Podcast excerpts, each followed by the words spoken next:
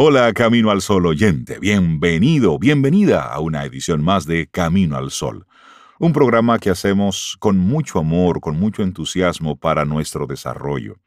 Atento, atenta, porque tenemos temas interesantes para ti. Arrancamos Camino al Sol. Estás escuchando Camino al Sol.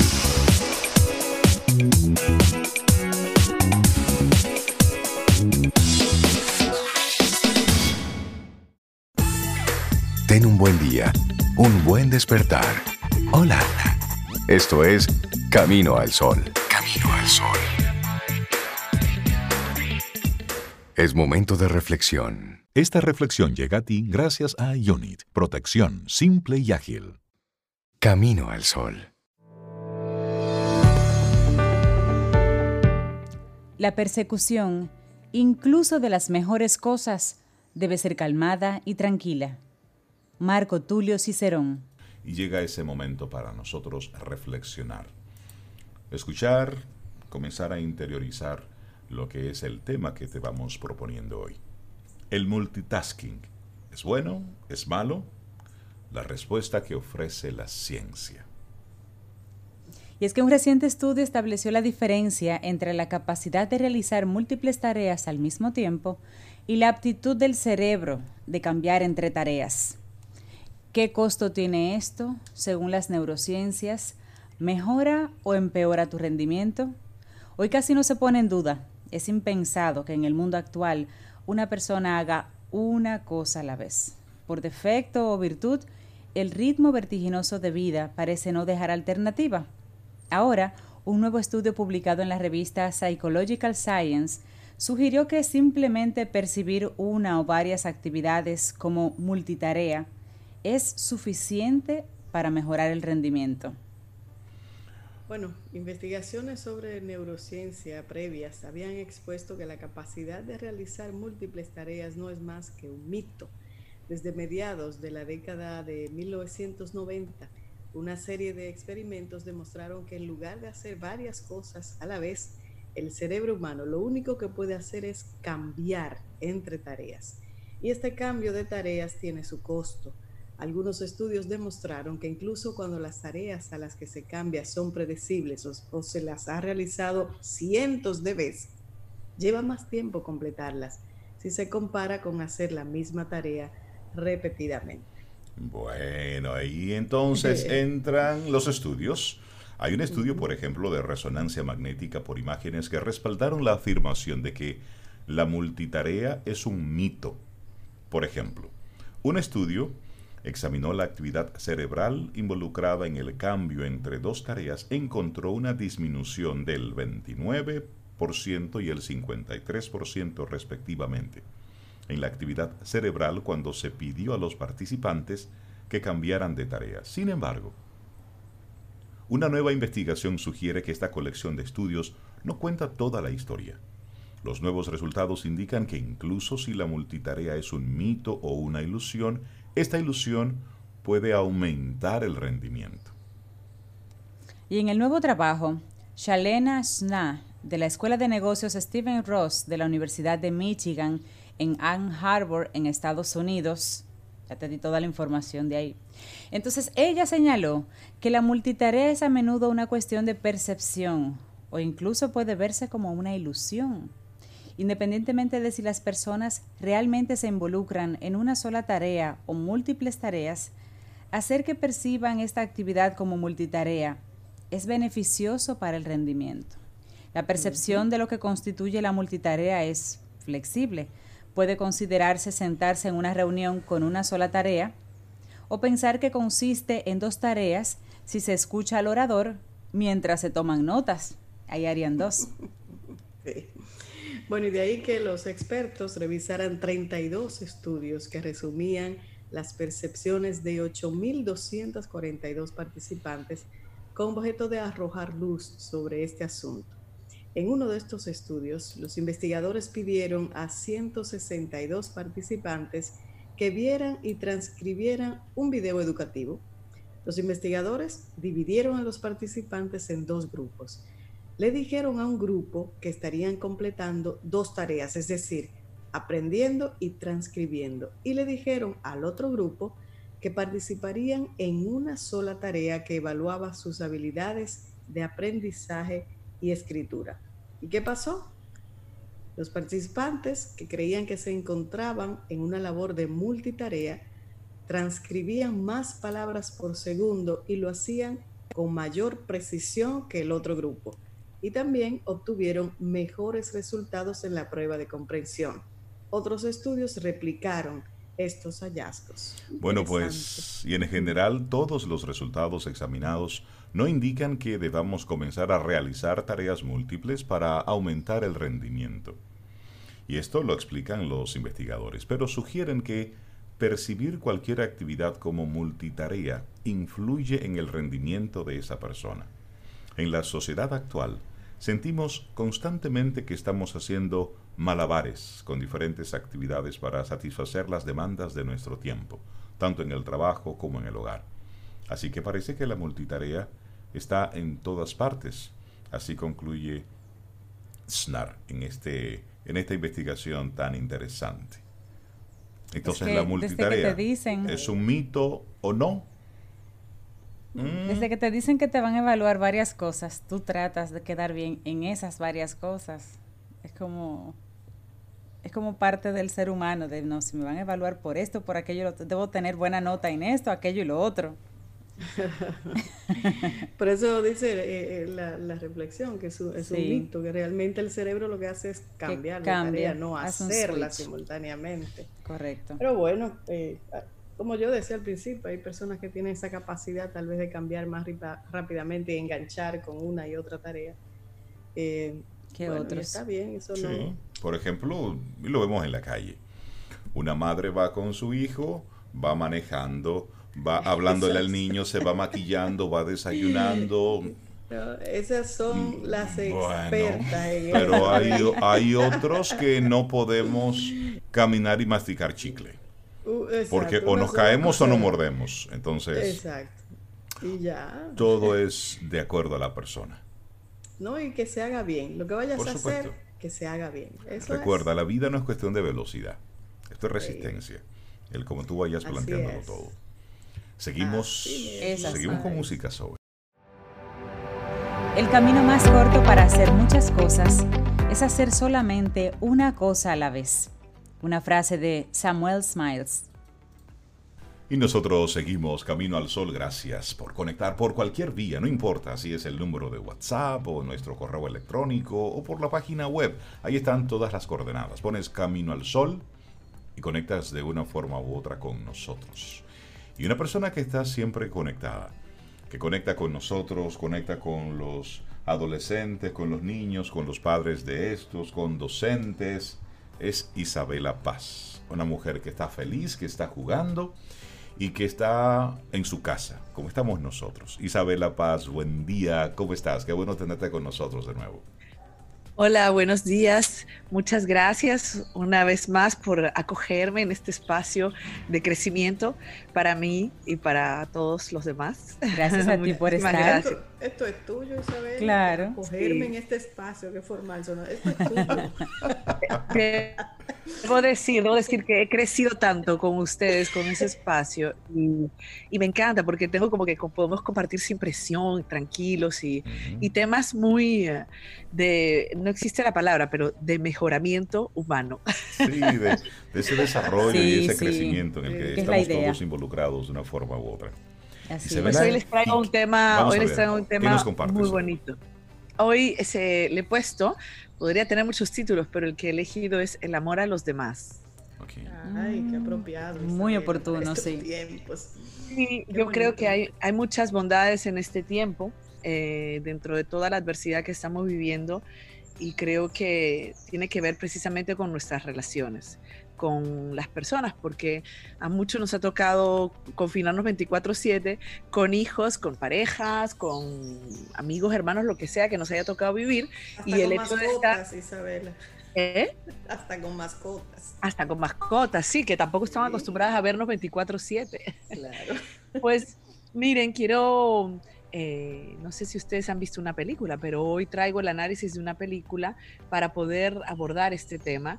La película es de Tom Hanks, se llama Un buen día en el vecindario. ¿Ustedes la han visto? Esa no la he visto. Yo no la, he visto. Es hermosa. Y bueno, ¿de qué se trata esta película? Se basa en la vida de un periodista amargado que se llamaba Lloyd, no me acuerdo cómo se apellidaba, y de cómo este presentador de programa que se llamaba Fred Rogers, es de la vida real. Fred Rogers tenía un programa infantil que se llamaba mm, Un buen barrio, un barrio o algo así, y donde tocaba eh, realmente temas eh, difíciles de tocar a nivel emocional. Era un programa de ayuda a las emociones de los niños, donde abordaba temas trágicos como la muerte, el divorcio, temas difíciles de explicar, y era como que a través de unas marionetas que él tenía, él llegaba a los niños, ¿no? Hablando de estas emociones.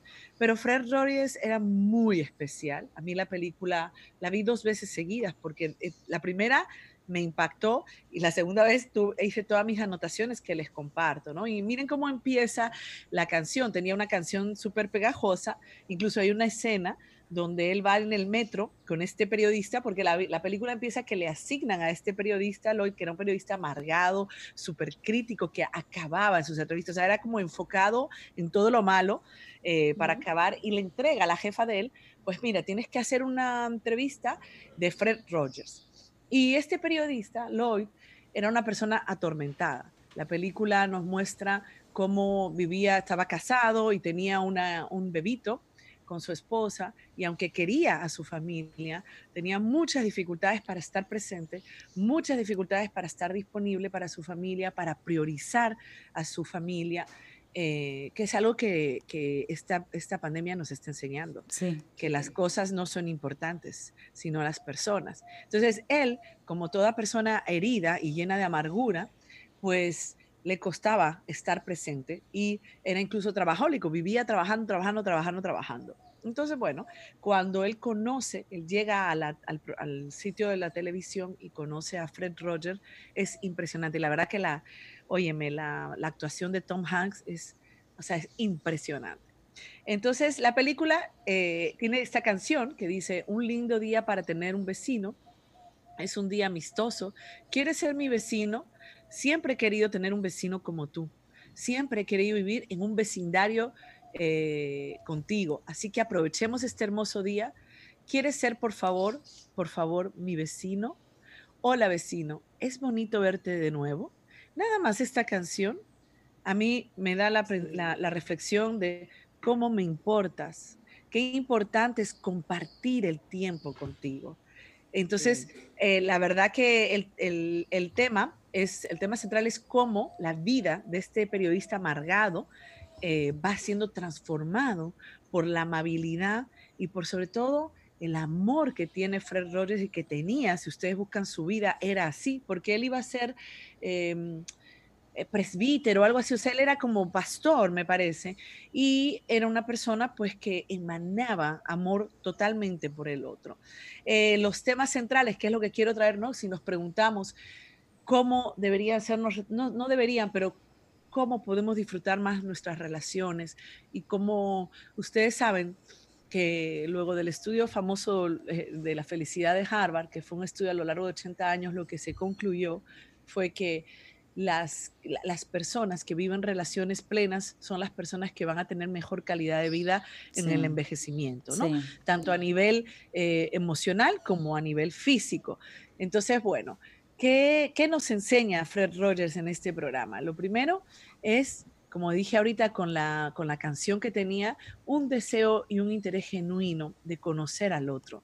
Y esto empieza porque en uno de, las, eh, de los encuentros del periodista con Fred Rogers, eh, le, dan, él se pelea con su papá. El periodista tenía temas con su papá porque su papá lo había abandonado cuando su mamá se divorció de él y la mamá fallece. Entonces, ¿te imaginas? Este niño, creo que fallece a los 15 años, pues se queda solo, el papá creo que era alcohólico, bueno, una cosa terrible.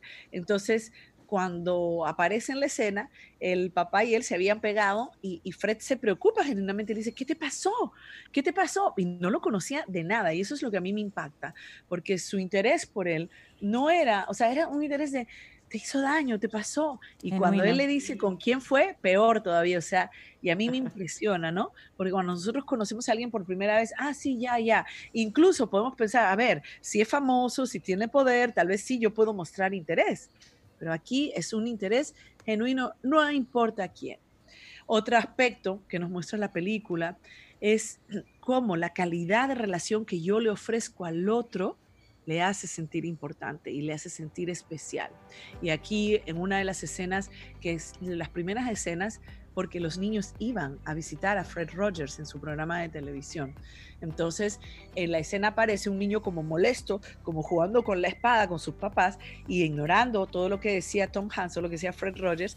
Y al final, Fred Rogers lo que ve es un niño enfadado y empieza y, y se acerca a él a través de lo que el niño está haciendo, que es el juego mira el juego del niño y al, esto es una estrategia además de terapia que se llama estrategia de rodeo. Nosotros en, práctica psicomotriz, en Felices Jugando, cuando va un niño con un síntoma, tocamos todo menos el síntoma.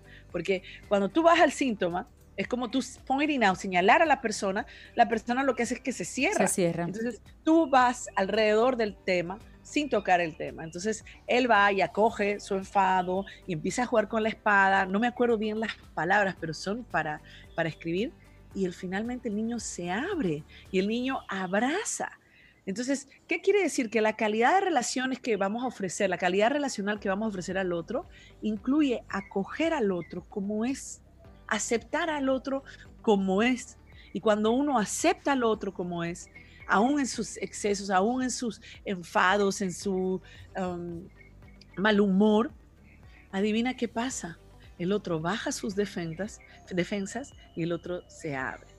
Un tercero, entonces vamos, al primero es un deseo y interés genuino de conocer y de compartir. Cuando tú muestras el interés por el otro, el otro se siente acogido, totalmente, eh, y amado, especial e importante. Luego le ofrece la calidad de relación, es decir, los hace sentir especiales, dando importancia a lo que para el otro es importante. Para este niño, jugar y tener la espada, eh, que estaba haciendo agua, era importante porque la espada es una defensa. Y jugar a la, espada representa, me estoy defendiendo de algo, de una amenaza. Entonces, eh, Fred Rogers capta esto y le da importancia para a lo que el niño es importante. el tercer aspecto a nivel relacional que, que, lo hace brillante la película entera es dar importancia a las emociones. Yo les decía que en la película, si ustedes investigan el programa, incluso hay muchos videos de él, él ya murió, eh, pues es como abordaba los problemas, los, problemas emocionales. Muy, muy, muy brillante. Y de hecho, no voy a hacer spoiler de la película, pero el tema se resuelve cuando empieza a colocar al periodista a, confrontar al periodista con su vida emocional. Entonces, con las emociones, la importancia es lo primero reconocerlas. Porque cuando estamos muy dolidos y muy heridos en la vida, no las reconocemos porque las evadimos.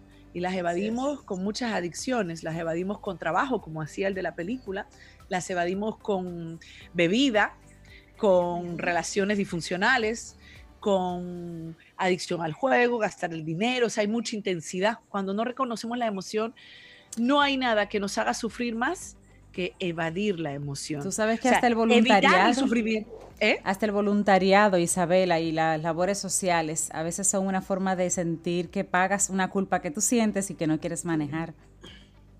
Es correcto, hay mucha gente que se vuelca en el voluntariado, hay otra no, ¿verdad? Como Madre, Teresa, pero hay, hay, gente que se vuelca en el voluntariado y se convierte y, y abandona a su familia en pro del voluntario. Entonces, cuando tú ves ese desbalance, tú estás dando cuenta, pues que no es. Entonces, ¿qué hacemos con las emociones o qué es lo que debemos hacer? Porque lo que quería decir era que evitar el dolor, el sufrimiento de las emociones, todas las acciones que hacemos para evitar ese sufrimiento nos trae más sufrimiento. Entonces, lo primero es reconocer las emociones, expresarla. Y aquí me encanta porque él siempre buscaba, el periodista, cómo iba a fuñir a Fred Flores, cómo lo iba, ajá, aquí lo voy a coger. le dice, tú te abrumas con todo lo que te cuentan, ¿verdad?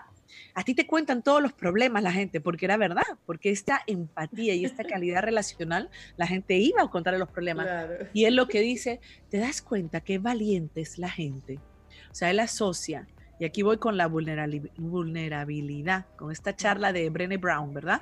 Que habla de vulnerabilidad y coraje y valentía, porque tú reconocer tu vida emocional frente a otro o frente a ti mismo es de tremenda valentía.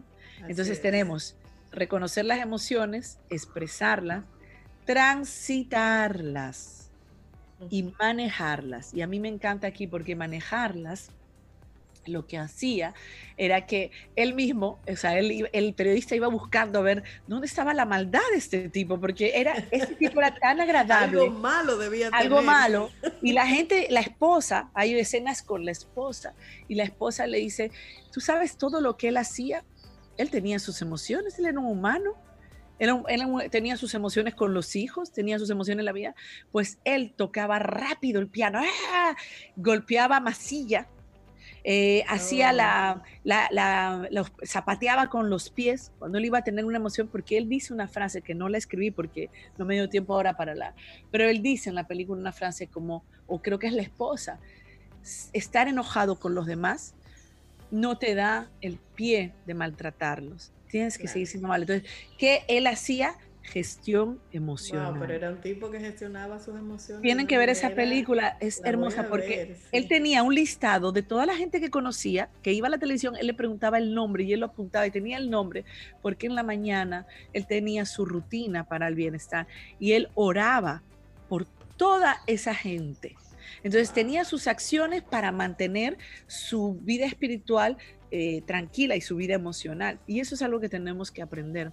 En estos días yo he estado compartiendo y tengo un video en Felices Jugando sobre el bienestar, eh, cómo mantener el bienestar. Y lo primero es al despertarnos en la mañana, abrir los ojos, dar gracias, que es lo que él hacía, orar por los demás, eh, cada quien con sus prácticas, pero él tenía sus prácticas. Algo impresionante también es cómo encuentra belleza en las cosas más simples. Las cosas pequeñas tienen mucha belleza y eso es lo que nos ha traído también el virus al estar, o sea, yo me he dado cuenta que yo no necesito nada, que todo lo que yo necesito está en mi casa, en mis relaciones, con mis hijos, con mi esposo, con mi perro, como decías tú, ayudando al otro, porque claro, en este momento todo el mundo nos está pidiendo ayuda y uno ayuda, que si una compra a alguien, que si un dinero, que si una medicina, que si unas donaciones. Una llamada, una compañía virtual a alguien. Sí, yo me he centrado bastante en las personas mayores, o sea, hay personas que están solas mayores, pues llamarlas y darles alegría. Entonces, esas cosas pequeñas, ¿no? Él las tenía, porque hay una escena que van a ver un cuarteto de mujeres de cuerdas eh, en Nueva York. Y, bueno, él está ahí hablando de, la belleza de esa música. Y ya la última enseñanza, pero de la que yo he hecho rápida, porque ahora que yo voy a escribir sobre esto, ahora que yo se los he compartido, porque yo había escrito las cosas que me habían resaltado, pero el orden se lo he dado para poder compartirlos hoy y creo que hay que seguir profundizando. Es al final reconciliarte con tu propia historia. Mientras tú no te reconcilies con tu historia, tú vas a actuar esa rabia, como estaba este periodista, tú vas a arremeter con los demás. Este periodista estaba enfocado en arremeter con los demás. Eh, y entonces aceptarla y al final, saben, esto es una historia de perdón, es una historia de transformación, de cómo encontrar a una persona, porque si podemos, eh, si nos vamos más allá, podríamos decir que todos estos son los aspectos de una terapia. Pero ¿saben lo maravilloso? ¿Saben lo maravilloso? Que una persona, que cada de nosotros, cada uno de nosotros, pudiera aportar eso en la vida del otro. Entonces, esto es una reflexión muy bonita de cómo yo puedo aportar y hacer un pedacito de cielo al otro. Pero para eso tengo que cuidar mi propio espacio emocional y mi propio espacio espiritual. Tengo que cuidar la vida emocional mía para yo poder, él decía mucho, él insistía mucho, Fred en cómo yo gestionaba mi propia vida emocional, para yo poder eh, aportar y ayudar al otro a transitarla. Entonces, la verdad que, creo que estos son como cinco aspectos sobre las relaciones con los demás, sobre el amor a los demás, pero algo importante en la actuación de él, lo que más veíamos era la amabilidad y el amor por el otro. Y la canción es eh, espectacular, o sea, quieres ser, por favor, por favor, mi vecino. O sea, ya eso te hace qué importante eres para mí. Qué bonito, qué bonito. Recuérdanos el nombre de la película. Sí. La película se llama Un buen día en el vecindario. Un buen día en el vecindario. Tom Hanks, Tom Hanks. Sí, creo que es la última de él, no lo sé. Eh, ya, la, ya la buscaremos. Hermosísima tu reflexión, me ha encantado. Sí, hermosa, hermosa. Isabela, gracias por compartirlo, de verdad que sí. Bella. Pues nada, chicos. Tú, cuídate mucho, síguete cuidando, sigue feliz, sigue jugando y bueno, nos encontraremos de nuevo. Y si hay una magia que nos permite la tecnología es tener estas conversaciones tan interesantes, siempre profundas, con nuestra querida María Eugenia Ríos Lamas. María Eugenia, ¿cómo estás? Bienvenida Camino al Sol. Buen día. Oh, yo tengo que hacer todo un movimiento, porque la verdad, sí, sí, sí, yo, yo estoy feliz de poder vernos y escucharnos. así es. Qué bueno, me gusta verte bien y contenta, María. Nosotros también. Y bueno, sobre todo poder llegar a los caminos solo oyentes. Así es. Eso es lo más importante. Ese es la, el compromiso asumido de cada día, de poder en este arranque de la mañana tener estas conversaciones. Y siempre con ideas y temas así que suman, como el caso que trae María Eugenia en el día de hoy también, la oportunidad. La oportunidad. En estos días necesitamos esa palabra, encontrarla. Bueno, la oportunidad eh, vamos a explicarlo siempre a la luz de la filosofía, sí. ¿verdad? Y la filosofía tiene algo maravilloso, que en cada elemento tenemos que ver los detalles, porque todo tiene un simbolismo riquísimo. Detrás de ese detalle hay, lógicamente, un significado profundo, como decía Reinaldo. Entramos en profundidad, pero sobre todo para que llegar a dar optimismo, ánimo, eh, buena vibra en este día. Cuando los tiempos son difíciles, yo digo especiales, ¿verdad? Son especiales. Sí. Eh, pongamos entre comillas la palabra especiales. Las oportunidades constituyen el regalo más importante en la vida y un regalo importante para todos los seres humanos no vamos a desaprovechar a Kairos. Kairos es la oportunidad. Eh, y realmente Kairos cuando pasa, pasa a una velocidad impresionante y trae consigo una serie de elementos. Primero hay que describir a Kairos, porque la gente dice las oportunidades son calvas, ¿verdad? No hemos escuchado eso. E incluso dicen también, eh, bueno, hay que tomar la oportunidad por los cabellos. Claro, da una cosa muy interesante describir a Kairos. Kairos, con este riquísimo simbolismo, es el hijo más joven de Zeus. Zeus significa la voluntad. Este es el hijo más joven, o sea que tiene elementos de voluntad, de esfuerzo, de disciplina, de dedicación. Bien, a su vez es nieto de Cronos, tiene que ver con el tiempo, pero tiene que ver con el tiempo corto, el tiempo preciso, el tiempo que decir ya y se desapareció. Es en un instante, en un instante. Aparte, la descripción, tenemos que Kairos tiene la nuca calva. Espero que todos eh, poderme visualizar a Kairos. Toda la parte de la cabeza, la nuca, es calva. Solamente tiene un mechón en la frente, poco de cabello en la frente, como diríamos un flequillo, ¿verdad? Pues no hay manera de atraparlo si Kairos pasa con esa velocidad. Si yo lo quiero coger por la espalda, no lo puedo atrapar. Entonces yo tengo que anteponerme, yo tengo que ponerme delante de Kairos, yo tengo que prever la situación. Uy, acá entra la previsión. Una persona que prevé, ya ve venir, ya ve llegar esa oportunidad y lógicamente, eh, bueno, no pierde tiempo en atraparlo. En este caso también, Kairos es el momento y el lugar. O sea que está ligado a dos coordenadas muy importantes en nuestra vida, que es el tiempo y el espacio. Van juntos. O sea que Kairos llega en el momento exacto, en el momento preciso. No antes, no después. en el momento preciso. En el momento preciso que hay que hacer las cosas.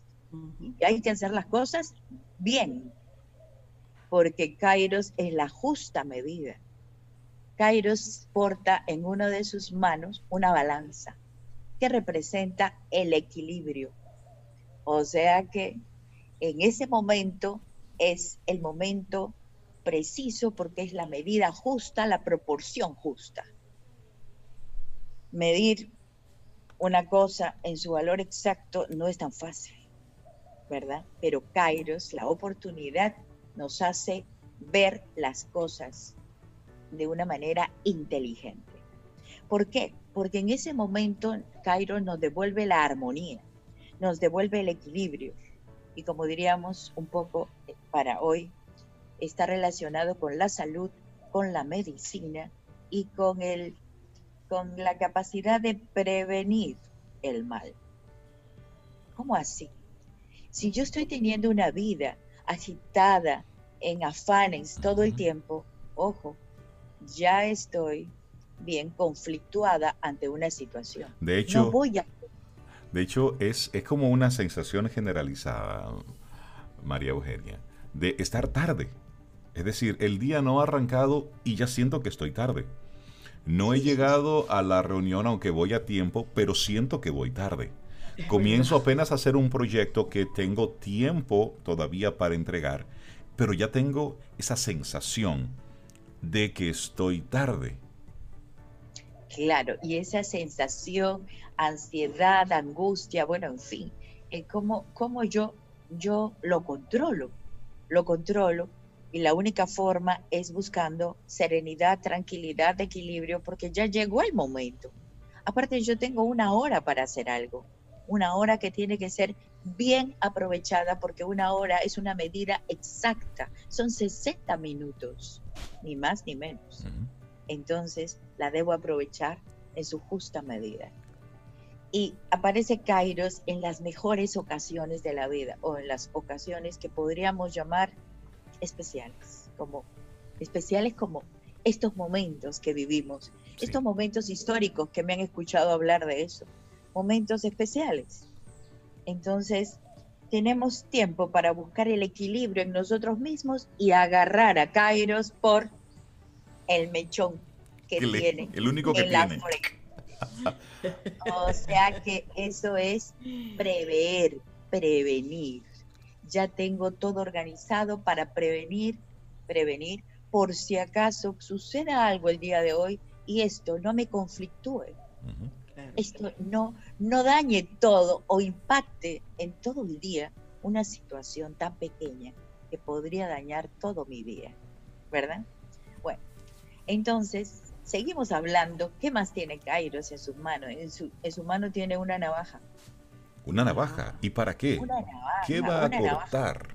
¿Qué va a cortar? Como es el tiempo preciso, está entre el pasado y el futuro. O sea, Kairos es el presente, el ya. ¿Qué hace Kairos con la navaja?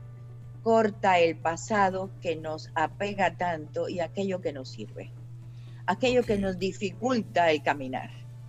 Lo corta con su navaja y nos permite caminar a un ritmo adecuado. Qué maravilloso. Sí. La verdad. Entonces, es por eso es el presente, pero es el presente, yo quisiera dejarme comprender, es el preciso momento. Es ya, es el momento que te diga, hoy, mira, hoy te doy un abrazo, hoy te quiero, hoy la verdad, hagamos esto juntos. Hoy, no es para más tarde, es hoy. Es hoy, aquí, ahora. Aquí y ahora. Porque aparte, Kairos está sobre el mundo y girando la rueda del mundo. Está girando la rueda del mundo. Entonces, vemos que Kairos se apoya en lo que va a venir y hace girar el mundo a una velocidad, pero nosotros no podemos perder esos momentos. Momentos porque nos hace conocer las causas, los efectos, nos hace analizar cada, cada instante de nuestra vida con voluntad, con habilidad. Entonces, hemos encontrado, queridos amigos, hemos encontrado el secreto de Kairos. ¿Qué les parece? El secreto no es una simple casualidad. La gente dice, no, pero eh, has tenido muchas oportunidades. Esto es una casualidad como cuando ligan Kairos con la fortuna. Ah, no, pero eso es una casualidad de lo que te ha pasado. Has tenido oportunidad, qué afortunado, qué afortunada eres. Puedes aprovecharlo, pero no es casualidad. Kairos es una forma que maneja el tiempo muy especial y está ligado con el elemento llamado karma, la ley de causa y efecto. Y efecto. Causa y efecto. O sea que miren aquí otro elemento misterioso de Cairo. Su vinculación estrecha con esta ley de causa y efecto produce bien un karma y lo que nosotros llamamos, pero acabas de tener un buen karma, es una buena oportunidad, una buena oportunidad. ¿Por qué la gente siempre dice el karma como algo negativo? No, hay karmas negativos, sí, pero hay karmas positivos o excelentes oportunidades, pero es ya, es ahora.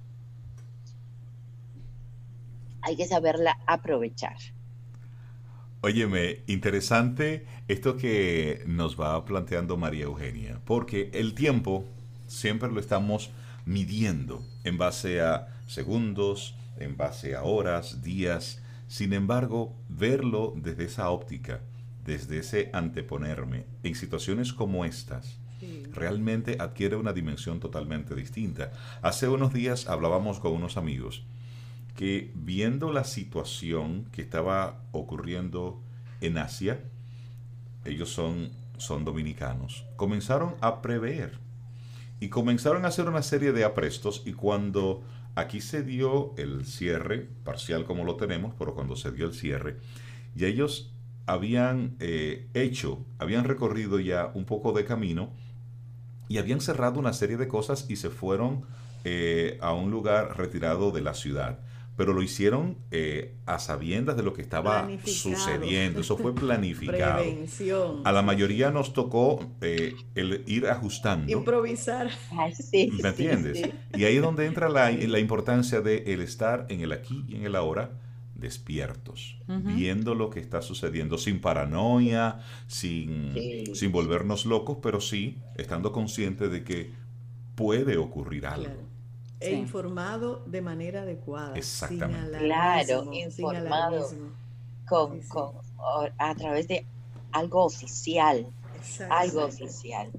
O sea, en este caso, eh, todo en la vida, todo en la vida, aunque no lo creamos, es matemático es matemático.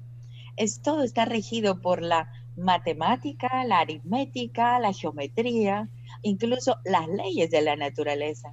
Entonces, cuando nosotros realizamos acciones, tenemos dos tipos de acciones.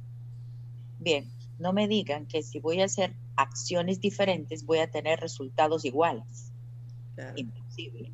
Voy a tener resultados diferentes. Por supuesto. Bien, en este caso, bien, si yo Mm, vamos a decir, sé, aprovechar el justo momento, mis resultados van a ser favorables.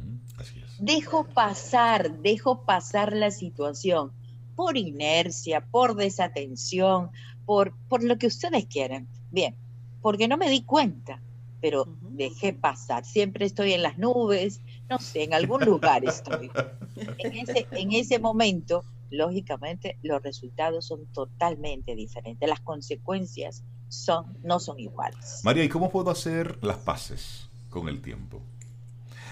Las paces con el tiempo. Es decir, aquí hay talleres de manejo efectivo del tiempo, agendas de todos los tipos, colores y sabores, aplicaciones para el celular, para la computadora que nos ayuda a organizar el tiempo de forma milimétrica, pero aún así el tiempo no da, se cruzan las agendas, llego tarde, se complican las cosas. ¿A dónde debo buscar atrás?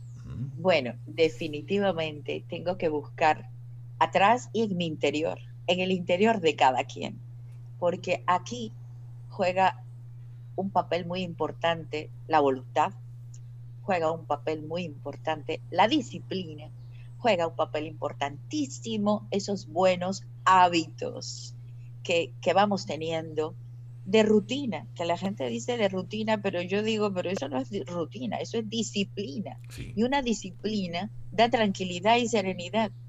Si yo ya sé es como creo que el otro día comentabas, el perro, el animal, la mascota, tiene que salir a una hora precisa. Punto. Antes ni después. ese es un hábito. Ese es su súper hábito. El perro no tiene reloj, no tiene, tiene un reloj biológico. Bueno, mira, yo reloj biológico. Ese reloj, el de Lía Rey, está súper afinado. Cuando son las 5.15, 5.30 de la tarde, ella viene y quiere acabar conmigo. Por dos cosas, comida y paseo. Sí. Ah, claro. que hasta en los animales esos hábitos son importantes. Son importantísimos. Entonces, como ven, si nosotros adquirimos esos buenos hábitos, esa disciplina, bueno, en un momento determinado hemos hecho un esfuerzo para incorporarlo, pero luego ya eso forma parte de nuestra vida. Va a haber un equilibrio y las leyes de causas, efectos, causas, efectos, la concatenación de horas, minutos, va a ser de una forma rítmica, de una forma regular. O sea, no tengamos que ver el, el tiempo como una cosa dura, pesada, fatal. Ay, qué terrible, ¿no? No, por ejemplo, ahora para, para poder conectarme con ustedes, yo hice mi alistamiento a las 6 de la mañana. El alistamiento todo puesto aquí en orden a las 6 de la mañana. Eso es, prever. Claro. ya, ya. lógicamente me he tenido que levantar porque ya estaba, yo, eso es mi horario. Pero luego tengo que sacar a mi perro y les dije que yo no puedo estar antes de las 8 porque el perro forma parte de mi vida. Por supuesto, y forma parte de tu dinámica. Sí, de mi dinámica. Y así entra.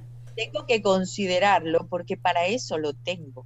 Lo tengo no por un, no tengo un objeto de adorno. Tengo una compañía, una persona, una mascota. Que te requiere cuidado, que exacto, y te demanda un, un cuidado, por supuesto. Claro un ser vivo, un ser vivo. Así, si tengo una mata, un perro, forma parte de mi vida. ¿De acuerdo? Entonces tengo que dedicarle tiempo. Tiempo. Hay que darle tiempo. Y eso es lo que hemos compartido hoy con María Eugenia. Me encantó este, este tema. Kairos, tenemos que hablar. Kairos, eh, Kairos, Kairos. da una energía muy inteligente. Kairos es sensible, Kairos es voluntad, y solamente, sobre todo tiene un espíritu renovador, totalmente renovador. Hay que dejar las cosas, cortarlas rápidamente, lo que nos anquilosa, lo que no, no nos permite avanzar. Porque Navaja en mano. Navaja en mano. Me gusta eso. María Eugenia Ríos Lamas, muchísimas gracias. Contigo hoy. Contigo siempre. Camino al sol. Camino al sol.